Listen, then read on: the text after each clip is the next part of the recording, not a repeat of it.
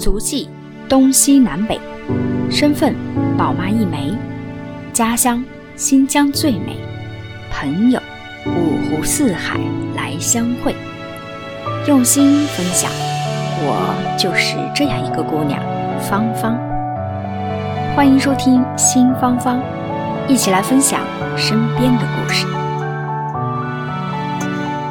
Hello，新芳芳的听众朋友们，大家好啊！现在今天的这个芳芳的录制时间是二零二一年的五月二十七号，就五月底，可能大概还有一个星期左右的时间就到了，呃，一年一度的最紧张的考生们最紧张的一个时间段，就是我们的高考哈，六月份六月初啊，就是会进行我们的这个千军万马过独木桥的这个高考的考试。那所以呢，今天这样一期节目，那我身边其实也会有一些学弟学妹们啊，现在也正在面。临着在内地正在面临着呃即将要步入这个考场的这样一个阶段啊，虽然这个高考离自离我自己来说已经是相当遥远了啊，但是我也想借这样的一个机会，在考前给我们的考生们打打气，祝你们一切顺利，加油！那我们今天这一期的节目呢，就主要围绕着即将啊未来一个星期要来临的高考，我们来聊一聊。那么在考前，我要跟大家介绍一下。我们的父母应该如何给孩子去给一些心理上的慰藉也好，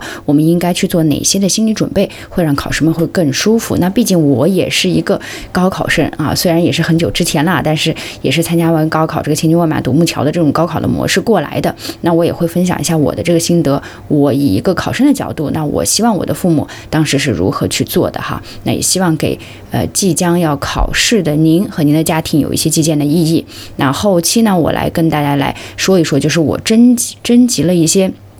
我身边的小朋友，那他们可能现在呃要参加这个考试，但是真的会有一些心愿没有完成啊，然后他们来说一说他们的高考心愿有哪些未完成的心愿，我也来跟大家分享分享，好吗？好，那我们这一期的节目就开始啦。我不知道我们的听众朋友们哈，您在听到这一期节目的时候，会不会勾起您当时的一个高考的回忆哈？我每一次聊高考这个话题，我都是觉得一身冷汗，为什么呢？因为，嗯。我。当年的这个高考啊，整个的这个经历给我个人的精神压力还是蛮大的啊。我因为听过我节目的听众朋友们应该都知道哈，我是一个教职工的子女，那就是我的母亲呢是老师啊，人民教师，所以这个老师的孩子啊，通常会比其他行业的这个父母的这个孩子心理压力会更大一些啊。那就是你的标杆有很多啊，然后别人对你的期望值也很高，所以你一旦发挥失常，或者你这次考试不如上一次考试。那我就会将面临着很多恐怖的心理压力。我记得当时我最害怕的事情就是模考啊，因为每一年，我相信每个省应该现在都会有这个情况吧，哈，就是在高考正式开始之前呢，我们会有模拟考试来评估一下你最终啊这个高考会有一个什么样的一个成绩，所以一般会分为一模。二模和三模啊，当然越临近，那就说明你这考试的水平和成绩越贴近于高考，也为后面的报志愿呀啊，也为后面我们的找出路啊等等做下了一个铺垫。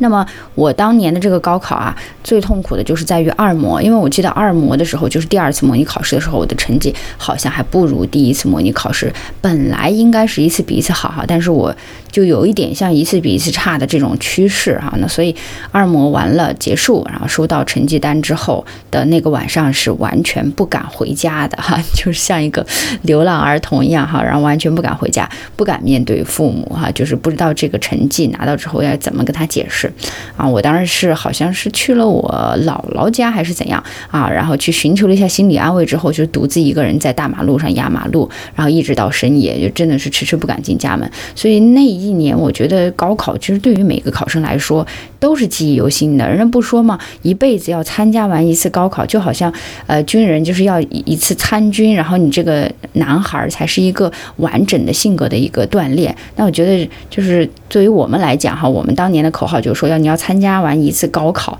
你的人生才是无悔的，因为这个高考能够锻炼到你各方面的一个素质，比如说你的学习的能力啊，你自己坚持不懈的这样一种毅力，还有你自己的一个心理素质啊，因为真的这个高考的这个过程当中，确实是有太多需要经受考验的地方了，所以我就觉得这个高考虽然说离我已经蛮遥远的哈，但是你现在让我问起来说我当年的这个情况，我还是是历历在目的，而且我考完之后其实并没有想象中的那么放飞自我，我当时想说。你知道吗？我当年这个考试最大的一个心愿就是俗到不能再俗。很多人都是考试完了以后要有一个什么旅行啊，跟同学一起出去啊。很多人就是考试说我要谈，考完我要谈一场恋爱呀。还有人考完我要什么去去继续学习啊，学霸们啊，学雅思啊，学什么的。我当年就是唯一的心愿，就是因为在整个高中阶段哈，因为我要。备考啊，然后整个这个高中阶段的娱乐生活是非常好的，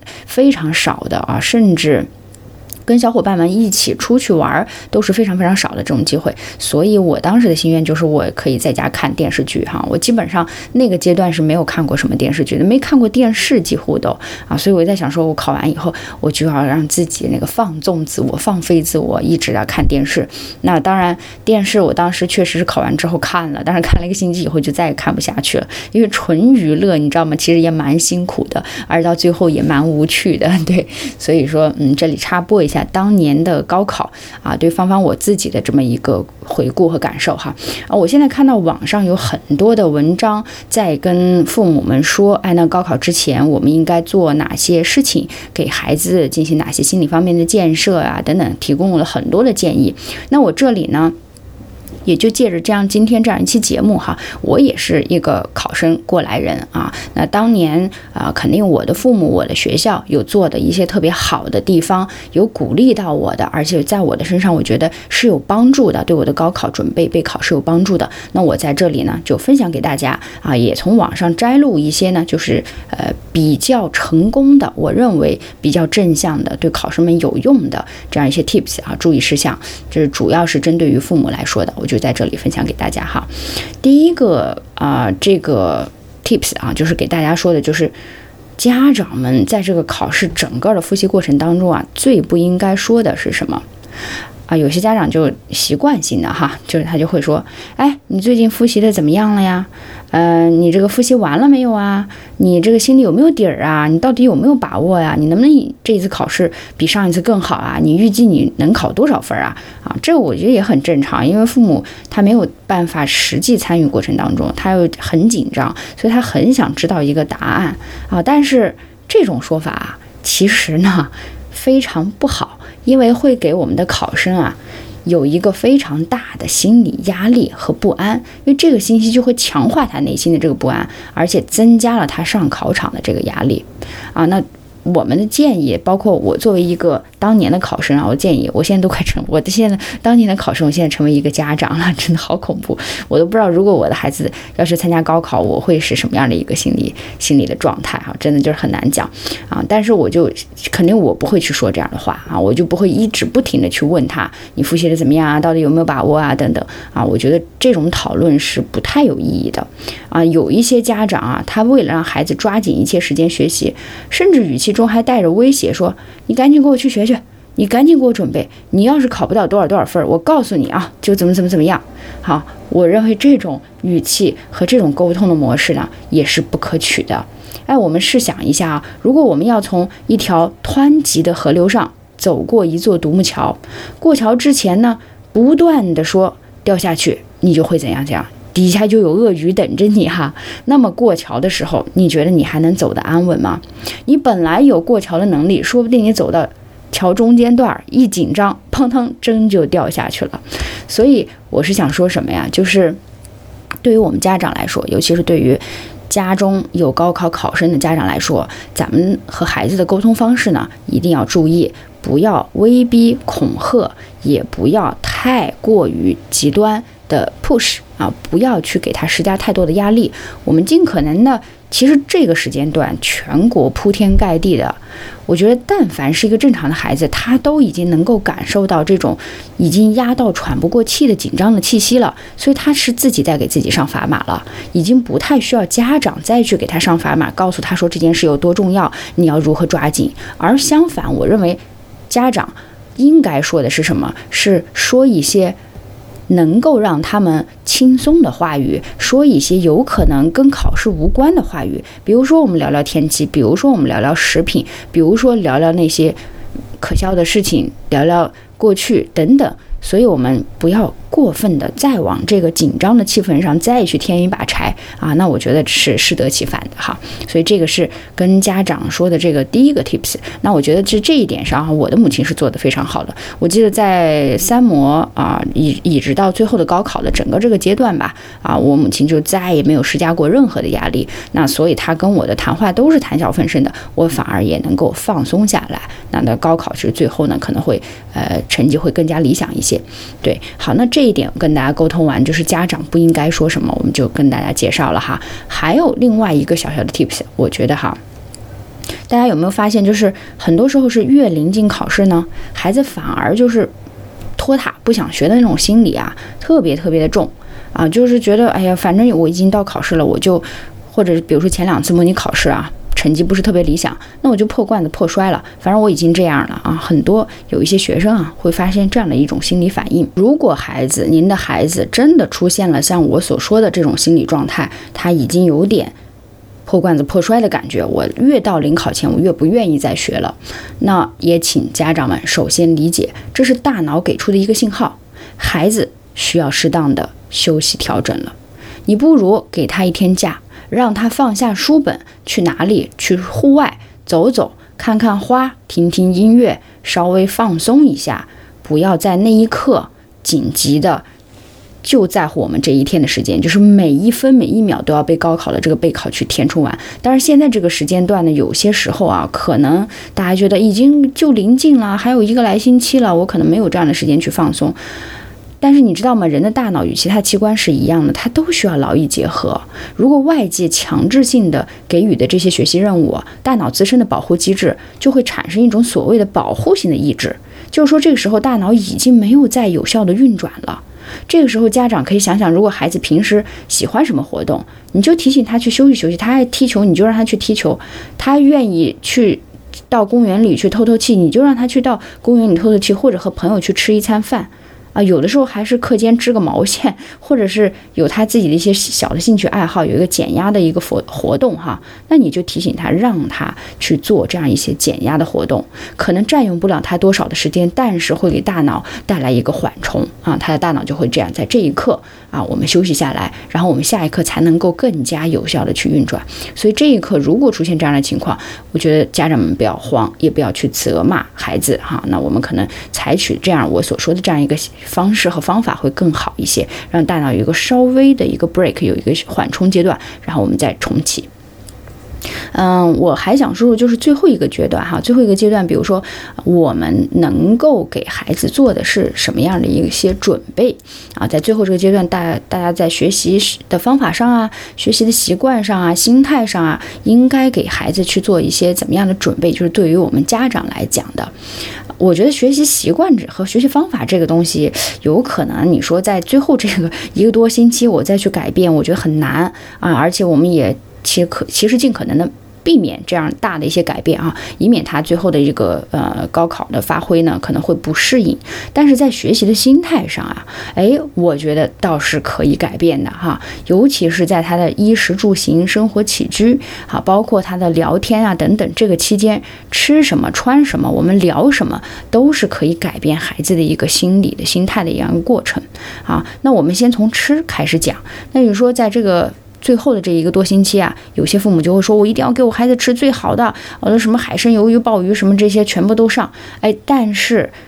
如果您去听了一些学校组织的一些讲座，因为我当时参加高考之前哈，我的父母啊，我们学校是有组织专门的高考的这个人员、心理辅导老师以及专门负责这个营养师来到学校去给家长们开这个家长大会，然后就说最后面的冲刺这个阶段应该给孩子的心理上还有他的这个吃穿上啊，我们应该有哪些注意的事项？那其中有一点的大忌就是说禁止给孩子吃大鱼大肉啊，尤其是以前不怎么吃，然后。现在突然伙食变得特别好，特别丰盛，那这种情况有可能给他的肠胃造成一些负担。那有可能，比如说考试考试我考着考着，突然我就就就想上厕所了啊，坏肚子了或者怎么样，这样都是一个反而是适得其反的嘛，对吧？所以考试期间啊，尤其是在最后这个阶段，最好让孩子吃一些熟悉的食物，穿呢就是穿一些旧衣服就好了，别本着那全部都是新衣服，有时候那鞋不合脚啊，他走过去那他他疼啊，对吧？有的时候也是这样的一个情况，所以穿一些。以前穿过的舒适的衣服，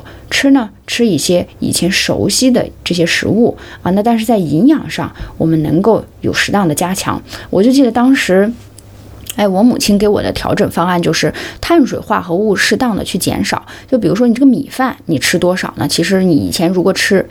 也一碗，那你现在吃半碗就够了。但是你最后这个阶段要让大脑有足够的蛋白质的摄入，还有营养的摄入，那你可以多吃一些蛋白质感含量高的东西啊，比如说像鸡蛋呐，比如说像虾呀。当然这些首先你对海鲜不过敏哈，你对这些东西不过敏，平常也吃过，那我们就可以牛奶啊，我们就可以适当的加一些这种蛋白质含量高的东西，让大脑有一个很好的补充啊。甚至我在最后那个阶段，我很早之前的一期节目有提到过哈，我备考之前学校还会。提供那个氧气包，你知道吗？就是医务室会有一包一包那种氧气，然后拿来考前就是借给学生，然后吸一下，然后大脑的氧气含量更足，然后就容易记住东西。所以我觉得这个画面真的也是啊，嗯，就是为了父母们，为了孩子，都是那个拼尽全力的这种感觉。好，所以这个我们就讲到这个，还有一个就是非常非常重要的，我们刚才所说的哈，万一。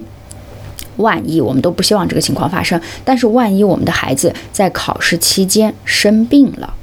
这个时候怎么办？因为生病了，或多或少也也许是情绪上，也许是生理上，都会对孩子的成绩有那么一点点的影响。那我觉得家长如果真的知道孩子生病了，啊，如果还能去考试，那说这病入这个这个这个非常严重的情况都不能去考试了，那么不在这个讨论范围之内。如果还能走去考场进行考试，但是生病了，身体很不舒服，我觉得哈，家家长能够给予的就是我们要给他一个信念，就告诉他说没关系，生病了也许他也不影响你的考试，你就正常发挥就可以了啊，或者。你从另外一个角度跟他讲，你说你都生病了，是不是？如果没考好，那不就是理所应当的吗？啊，那这样孩子反而也能卸下这个包袱，轻松的去应考，而不要给孩子过多的心理负担啊。就是这是我们在以上哈，就是我们提到的，无论是从衣衫衣衣食住行，还是从心理的建设啊，还是我们的一些沟通技巧啊等等，就是在备考之前给孩子们提到的一些。啊，小 tips 啊，小的建议，同时呢，这些东西也都是芳芳自己啊当时体会。过来哈，我觉得这几点对于父母来说，考前是最重要的一些注意事项。那接下来的这一部分呢，也很重要啊，我想跟大家来聊一聊，我从我的学弟学妹们那里哈，收集到了一些考生们的高考心愿清单。也就是说，他们在高考之前会有一些小小的遗憾，或者是结束了高考往届的一些考生，结束了高考之后会有一些小小的遗憾。那这些小的遗憾。他们就变成了自己的一个小的心愿。那我在这里呢，也跟大家分享出来，并且呢，我还提供了一定的解决方案。啊，大家来听一听，看看您是不是曾经也会有这样的一些高考困惑和高考心愿。这个第一个高考心愿哈，就是我们前面所讲的，如果说你在考试期间你生病了，那怎么办？当然，这种情况大家都不想发生，但是我真的就有一个朋友啊，那他当时是在几年前的一个高考啊，生了一次很严重的病啊，尤其是中间快要考试之前还去到医院住院了一段时间，然后后来又去参加了高考，那当然考试成绩是受到了一定的影响。那后来我们在聊天的时候呢，他就跟我说，他说如果当时的考试啊能再给我一次机会，或者等我的病好了，我再能够接着考，我一定成绩不是现在这样啊。他当时就很遗憾啊，就说如果是。是能这样的话，那该有多好！那我来香港之前，其实我觉得我也是问为为刚才我们所提到的这样的一个情况感到很遗憾，也为我朋友的这样一个 case 感到很遗憾。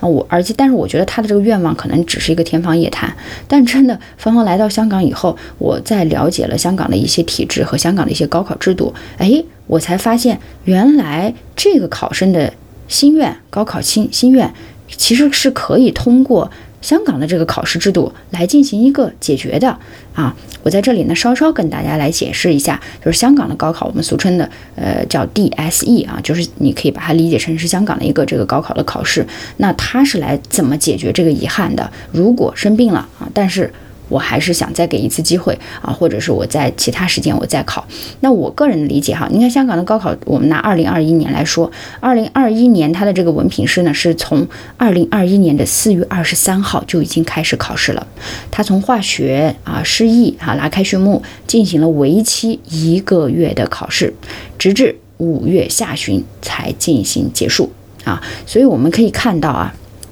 香港的这个高考的考试时间，它是为期一个月的。那曾经呢，啊，就有人就有考生出现过这样情况，比如说他四月二十三号开始考试的那一天，突然身体不舒服拉肚子，那其中的这一门考试可能就没有发挥好。哎，但是呢，他的考试时间并不是仅仅局限于这三天内去进行，那他可能用了两天或者三天的时间来恢复他的身体。恢复完之后，四月二十三号，可能四月二十五号、六十二十六号，我就身体 OK 了。那我在后期的考试，就是五月份的整个考试过程当中，他发挥的都非常的出色。那我们把这样一种 case，就是把他身体不适的这个影响就降到了最低，因为我们的考试时间啊，它足够的长，所以。他规避了一些因为身体上的不适带来的偶然的情况，造成满盘皆输这样的局面啊，因为他的战线拉长了。相对来说呢，我可能就不会因为一些特别的心情上的不适也好，身体上的不适也好，会对我的考试造成一个非常大的影响。那所以这个是一个考试时间上的一个设置。那我之前还去问过一些家长，包括考试机构的一些人员啊，我就说，我说这个香港考试很很。但是你也很揪心呀，你比如说高考，我三天就结束了，我就完事儿了，我就放飞自我了。可是你这个高考，你这个香港高考居然要考一个月的时间，也真的是够磨人的哈。但是他们当时就跟我说，他们认为这个一个月的考试期间的设定呢，反而更加能够反映出这个孩子的真实水平，因为他们把所有的考试打散了、揉碎了，放在这一个月的时间内去分批分次的进行。那如果有某一个特殊原因造成的某一场考试不理想，并不会影响他整体的一个成绩，所以他们认为这样的一个考试时间和分散的这样一个设置，会对考生来说是更加公平的啊。嗯，所以我当时就在回想哈，如果说对于我这个朋友，他当时因为生病了，没有高考，没有参加这个高考的这个高考成绩不理想的这样的情况，那如果他能参加这样一个考试，哎，说不定就可以解决他这样一个心愿。那我们再来看看，还有我另外一个朋友哈，呃，这朋友太多了，应该说叫学妹吧哈，呃，她当时呢是她的计算机特别的好啊，舞蹈也特别的好。其实我老公都是这样的一个情况啊，我老公从小学开始他的计算机就非常的好，也是他的个人爱好。那一直以至于到现在他的工作呢，也是跟做的计算机相关的这个领域的这个呃专业人员了。但是他。起初的时候是一直想通过计算机杀出一条血路的，但是我们的这个高考里面没有计算机这个科目嘛，对吧？那所以最后，如果你除非你想通过一些嗯什么比赛呀啊，好像奥数啊或什么这样提前批次的录取啊，那这样的名额也是很有限。那所以最后还是只能去拼高考啊。那另外我这个朋友就是他的舞蹈特别好啊，但是这舞蹈。我们目前为止，呃，你除了一些特别的招生渠道，没有办法把它放入到高考里面。那所以，经过我老公和我这个朋友的这个情况，你看大家都在想说，如果高考能够把这个更多的科目纳入到统考范围，哎，那就好了。那像我们这种有特长的孩子，我可能就除了语数外以外，我还可以用我的自己的特长去给我自己加分，也许我的未来可能就会不一样。啊，当然我承认，虽然高考有一些自己的特殊的一个招生渠道啊，但最终你这个统考，你主要考试的科目还是是是在这个文化课的考数，就是我们的语数外，然后加上什么大小综合呀啊这样子的一个情况。那像这种考生他的一些小遗憾，哎，我就觉得香港的高考又可以做一个内容上的互补。啊，我现在跟大家来讲一讲为什么哈，因为这个香港 DSE 就是我们说的香港的这个高考啊，它的考试内容相对来讲呢是比较宽泛的。啊，当然它有一些必选的科目啊，就是我们前面所说的，呃，好像他们这个语数外他们也有啊，语数外是必考的，还有个通识教育这四科呢都是必修的一个考试科目，但是除了这四科必修的考试科目之后啊，他们还会有两到三个选修科目。而这个选修科目的选择范围啊，那是相当之广泛。他们这个两到三个选一般的孩孩子哈，就考生他报考的这个选修科目啊，他可以把这个选修科目啊，整个分为甲类、乙类和丙类三大类，然后。考生可以从这三大类的所有科目里面去做一个选择，当然最多呢是可以报考八科的哈，就是根据你的一个兴趣爱好。那如果能者多劳了，你就可以多报考一些。那回头呢，我会把我们今天这一期的节目，因为干货比较多，所以我把它整理成文字形式、公众号的形式，我会把它贴出来哈，就是具体的像我们这考试科目里的一些。内容啊，我把它以列表的这个形式把它贴出来。那也希望听众朋友们，如果你听完之后，你还希望有更多的文字啊、图片上的一些了解，我们就可以具体的内容，我们可以关关注我的公众号，叫新芳芳 FM 啊，也是同名的。那大家去搜索一下，就可以看到这一期的文字版的内容了哈。啊，可能会更详实一些。那我们看到这个甲、乙、丙这样三大类型的一个科目，那。大家都是它的这个选修科目其中的可以选择的啊！你看，像在这个呃甲类里面，可能就会有选修科目就会有二十个，因为这个甲类主要是跟高中那些科目相关的，比如说物理、数学啊，就是我们的大综合、小综合啊，历史啊、地理啊等等这些。那乙类就不一样了，乙类它叫应用科学科目啊，这个应用科学科目里面就会包含着之前的一些特长生，比如说你是舞蹈好啊，你是计算机好啊，你是动画好啊，你是学美学。学学医学、健康等等，那就会包含这里面所有的一些内容，就会在应用科学科目里面。而这个应用科学科目啊，相对来说也是更加实用的，很多时候是出现在我们的大学科目里面啊。他们在这个乙类里面就可以进行一个选择。那丙类呢，就是其他语言科目，就是我们所说的一些小语种啊。有些孩子他可能本身天生语言的优势啊，我日语啊、什么哦法语啊等等，我会有一些这些小语种的一些优势，但是。对于高考来说，他就没有办法体现他这方面的优势，没有办法展现。而对于这个 D 三 DSE 的这个香港高考来讲，我们就会有这样一个选修科目，可以供他去做选择，给他最后一个评定和加分啊。所以我觉得从这个考试内容来说呢，香港的这个 DSE 的考试是更加啊能够互补到我们的高考的啊，也适应到一些可能更加符合一些有特殊特长的一些孩子啊去参加。那第三个心愿清单。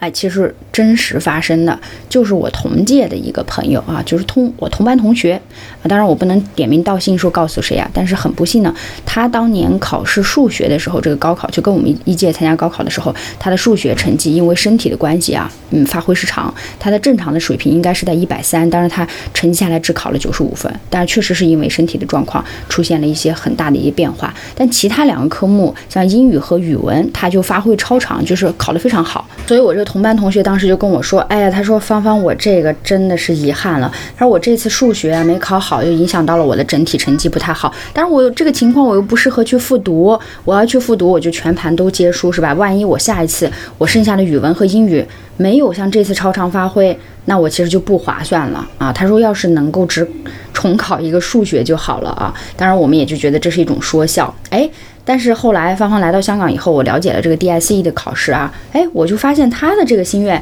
是可以实现的哈，因为 DSE 的这个考生呢，他又。DSE 的这个考试，它其实是有两大优势，哪两大优势呢？就是一，第一优势是它的考生，如果你发现你的这个成绩啊和你的预估的成绩严重的不吻合，你觉得肯定是批卷等等出现了一些问题，你是可以对你的成绩提出复核申请的。那它的复核申请还分为甲类、乙类啊，就是呃根据的这个这个情况不一样去提出复复核申请。然后当然你的这个复核申请呢，需要在成绩发放后的五个工作天内啊，五个日历天内，然后去。提出，这是他第一个优势，我是可以去申诉的。第二个优势呢，就是我的 DSE 的这个成绩啊，它是可以保留两年的有效期。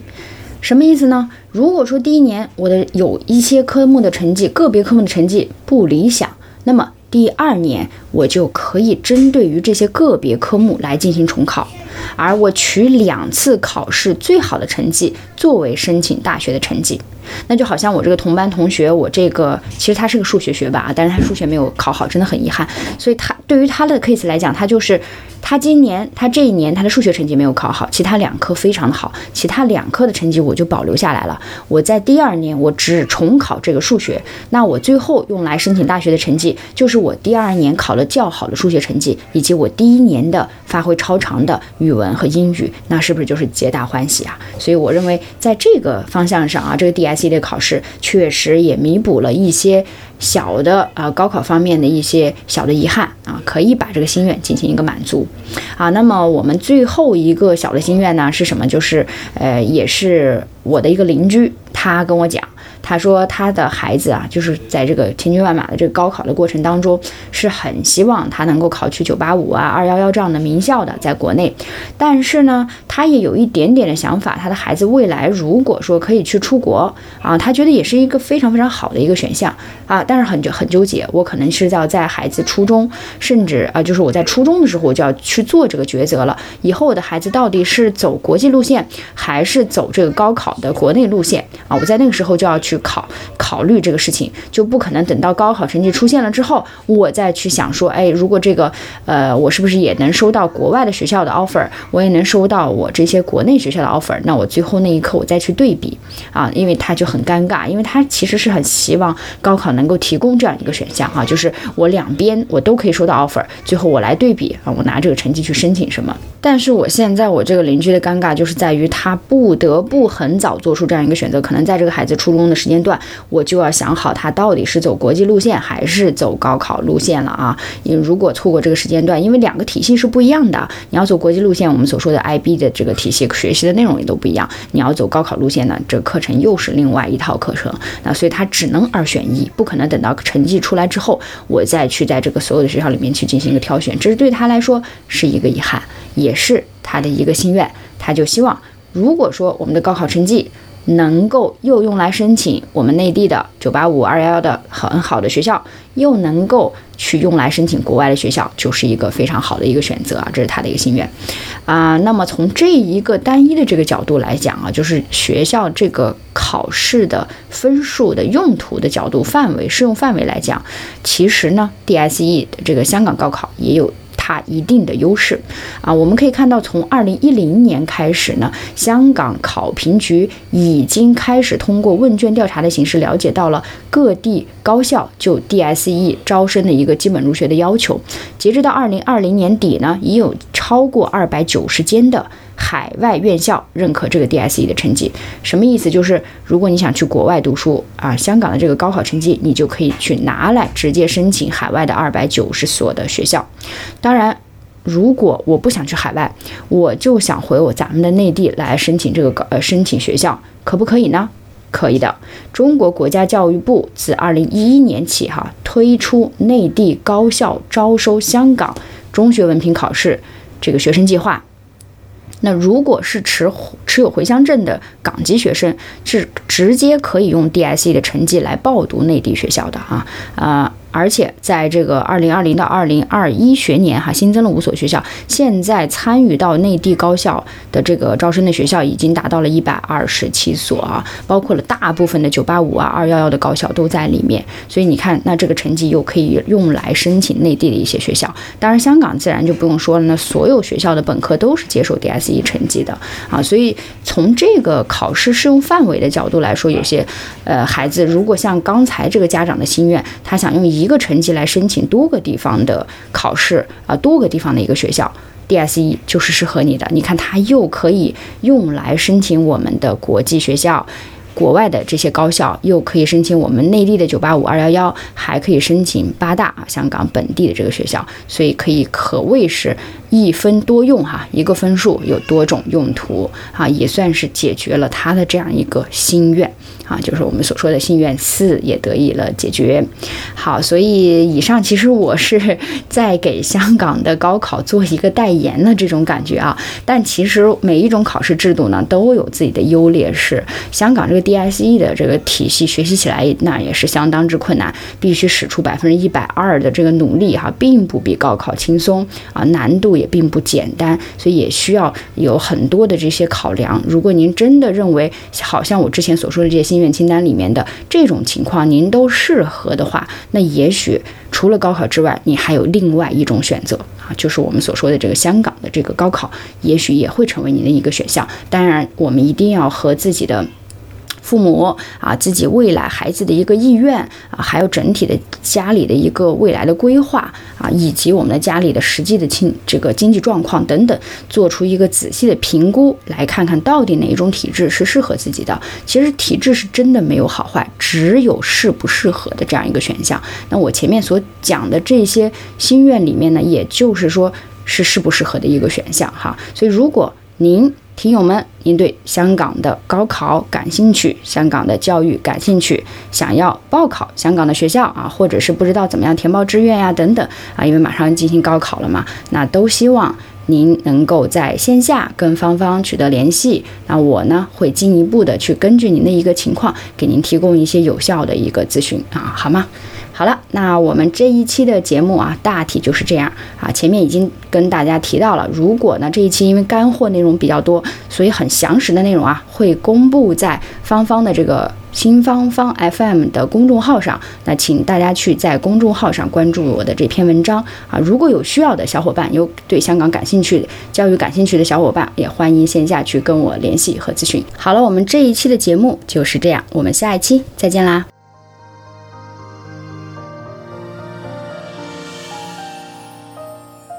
感谢您收听新芳芳。如果您喜欢我的节目，请转发分享给您的朋友，也欢迎线下跟我互动留言。同时欢迎听众朋友们关注芳芳同名公众号“新芳芳”。我们下期再见。